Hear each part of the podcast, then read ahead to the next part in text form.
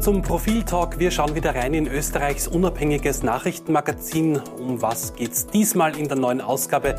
Es ist die 2500. Und darüber spreche ich heute mit Profiljournalist Sebastian Hofer. Schön, dass du da bist, Sebastian, freut mich. Hallo. Eine Jubiläumsausgabe. Ähm, was ist das Besondere am neuen Heft? Ja, wir sind mehr oder weniger durch einen glücklichen Zufall äh, drauf gekommen, dass es tatsächlich unsere 2500. Ausgabe ist, die jetzt am Sonntag erscheint und nehmen das zum Anlass, einmal äh, einerseits ein bisschen ins Archiv reinzuschauen. Also wir haben dann in alten Bänden gestöbert und äh, uns alte Profilausgaben nochmal rausgefischt und näher beleuchtet. Ähm, also das ist ein, ein, Teil dieses Hefts. Natürlich mhm. soll man nicht nur über die Vergangenheit reden, sondern auch über die Gegenwart. Mhm. Aber äh, da gibt es ja auch gewisse Kontinuitäten, die sich über die vergangenen 2500 Ausgaben hinwegziehen. Wie habt ihr das aufbereitet oder, oder wie geht ihr auf die, auf die letzten 2500 Ausgaben ein? Ja, jede einzelne wird es ja nicht sein.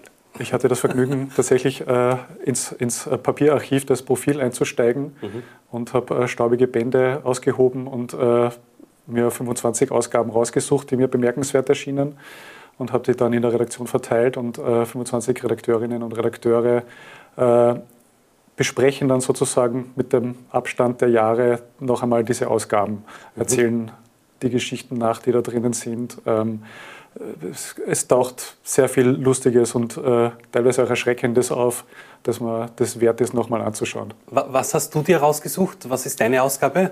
Ich habe, weil ich ja durch diese äh, Recherche schon sehr viele alte Ausgaben äh, gesehen hatte, eine relativ äh, neue mir geschnappt, nämlich die Ausgabe vom April, 1. oder 2. April diesen Jahres, mhm. die Bubal-Protokolle, Thomas Schmidt, Kanzler Kurz, mhm. Finanzminister. Wenn man jetzt so zurückschaut, sind da auch Sachen dabei, wo man sagt, okay, das wird nicht mehr gehen, das kann man heute nicht mehr machen?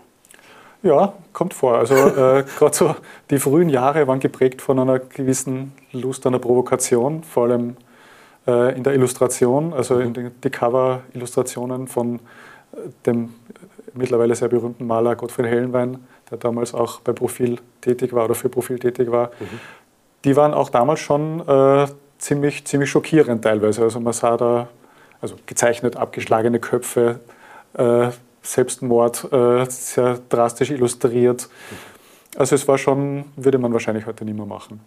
Wenn man sich das jetzt anschaut, ähm, wie hat sich denn der Journalismus verändert oder wie hat Journalismus damals funktioniert und wie funktioniert er heute? Gibt es da große Unterschiede?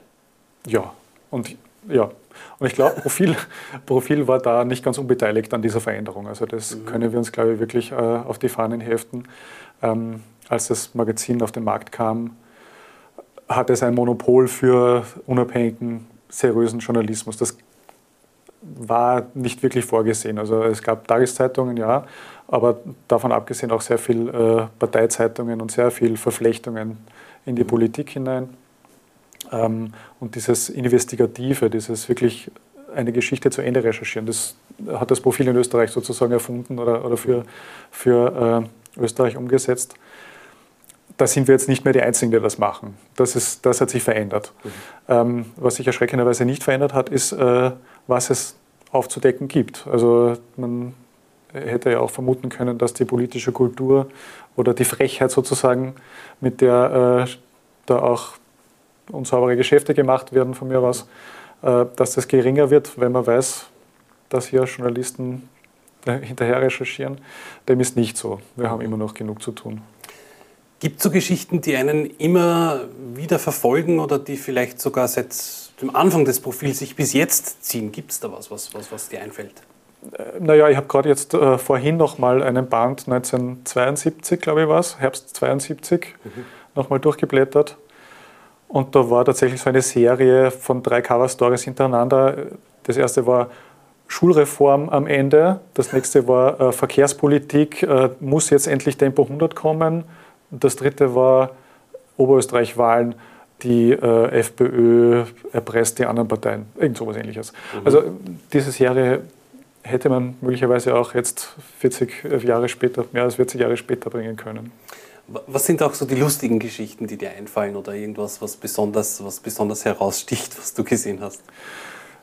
Naja, wir waren ja auch äh, Teil des, äh, wie soll man sagen, des Zeitgeists der 80er und 90er Jahre. Ne? Und da findet man dann schon Schätze aus dem äh, aus dem Archiv auch. Also wenn es dann um die Sexualität im Wien der 80er Jahre geht, einen großen mhm. Report, Rotlichtreport, was auch immer. Mhm.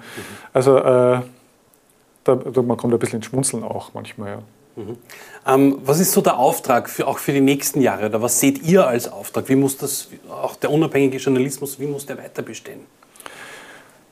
Ja, wir merken ja alle, dass die vielleicht auch durch den Einfluss von Online-Medien oder sozialen Medien, dass die Verunsicherung einfach mhm. irgendwie stärker wird in der Gesellschaft. Also jetzt ein, sozusagen das Beispiel, das auf der Hand liegt, ist die Verunsicherung über die Corona-Impfung. Mhm. Viele Leute wissen einfach nicht äh, oder sind einfach skeptisch, ähm, weil Informationen durchs Netz oder auch durch, durch Printmedien flattern, die ja, nicht belegt sind, falsch sind. Mhm.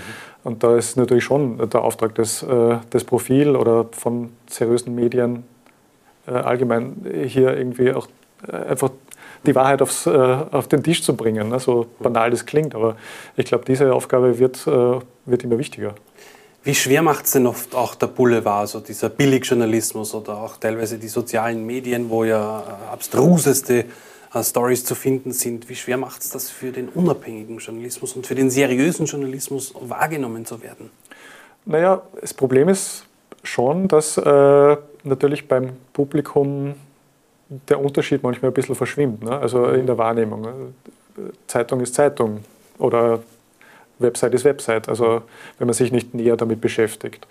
Ähm, wir können eh nur durch unsere Arbeit überzeugen. Ne? Äh, äh, das ist nicht, aber es ist tatsächlich in diesem, in diesem, ich möchte es nicht Sumpf nennen, aber es ist, es ist schon es ist ein Biotop, in dem man, in dem ja. man äh, aufpassen muss. Ne? So als Journalist generell, wenn du, wenn du so ein bisschen auch zurückschaust auf die letzten Jahre, inwiefern hat sich auch die Arbeit selbst da verändert? Äh, Gibt es mehr Quellen, weniger Quellen, Quellen, die versiegen oder? Ähm, die Quellen, naja, da muss man vielleicht so äh, darauf antworten, dass das Profil eben bis tief in die 80er bis zu den 90er Jahre so ein bisschen ein Monopolist war auf dem Gebiet der investigativen Recherche. Mhm. Das sind wir jetzt nicht mehr, das ist äh, gut, weil jede, jede äh, Aufdeckergeschichte hilft dem Land. Ähm, aber natürlich sind wir nicht mehr die einzige Adresse. Mhm. Ähm, da muss man, die Kollegen in der Investigativredaktion müssen natürlich ein bisschen mehr laufen als früher. Früher kamen die Briefe hierher, mussten abgearbeitet werden sozusagen. Ich glaube, die Arbeit, ich bin selber nicht in der Redaktion tätig, aber die Arbeit ist, glaube ich, schwieriger geworden und äh, mit mehr Aufwand verbunden. Ähm, andererseits ist natürlich äh, die Quellenlage erheblich besser geworden. Ne? Also mhm. man hat mehr äh, Zugang zu äh, öffentlichen Daten. Man muss nicht äh, alles sozusagen auf clandestinem Weg äh, mhm. sich besorgen, sondern kann auch mal eine Anfrage stellen. Eben ist das schon auch ein Vorteil, wenn man so ein etabliertes Medium eben ist, wie das Profil, dass man sagt, okay, manche Wege werden schon ein bisschen abgekürzt, weil eben das Netzwerk auch so gut ist? Der ist gleichzeitig äh, gibt es natürlich auch vielleicht bei manchen Adressen dann äh, eine innere Sperre mit dem Profil zu reden. Mhm. Kann, soll vorkommen. Ja. Mhm. Was würdest du dir wünschen für den, für den Journalismus und fürs Profil auch für die nächsten Jahre? ach, dass es so weitergeht. Wir, es, äh, es, macht Spaß, wir haben genug zu tun. Ähm, ich glaube, dass äh, das Publikum schätzt das auch. Mhm. Ähm, also ich, äh, ich würde mir jetzt gar keine große, große Veränderung wünschen. Also es äh, soll so bleiben, es soll möglichst lang so bleiben. Und der unabhängige Journalismus gewahrt bleiben natürlich. Das ist, glaube ich, auch ein sehr wichtiger Faktor, auch vor allem in Zeiten wie diesen, oder? Natürlich. Also das mhm. ist, da habe ich es jetzt gar nicht äh, extra erwähnt, das ist so selbstverständlich. Also mhm. Wir sind das unabhängige Nachrichtenmagazin Österreichs. Ähm, aber klar, also das ist irgendwie unsere Arbeitsgrundlage. Wunderbar. 2500 Ausgaben mittlerweile. Äh, Gratulation. Danke. Hier stellvertretend. Und wir werden da natürlich reinschauen in das äh, neue Profil, das am Sonntag erscheint. Schauen Sie da rein, wie auch bei uns. Bis zum nächsten Mal. Danke.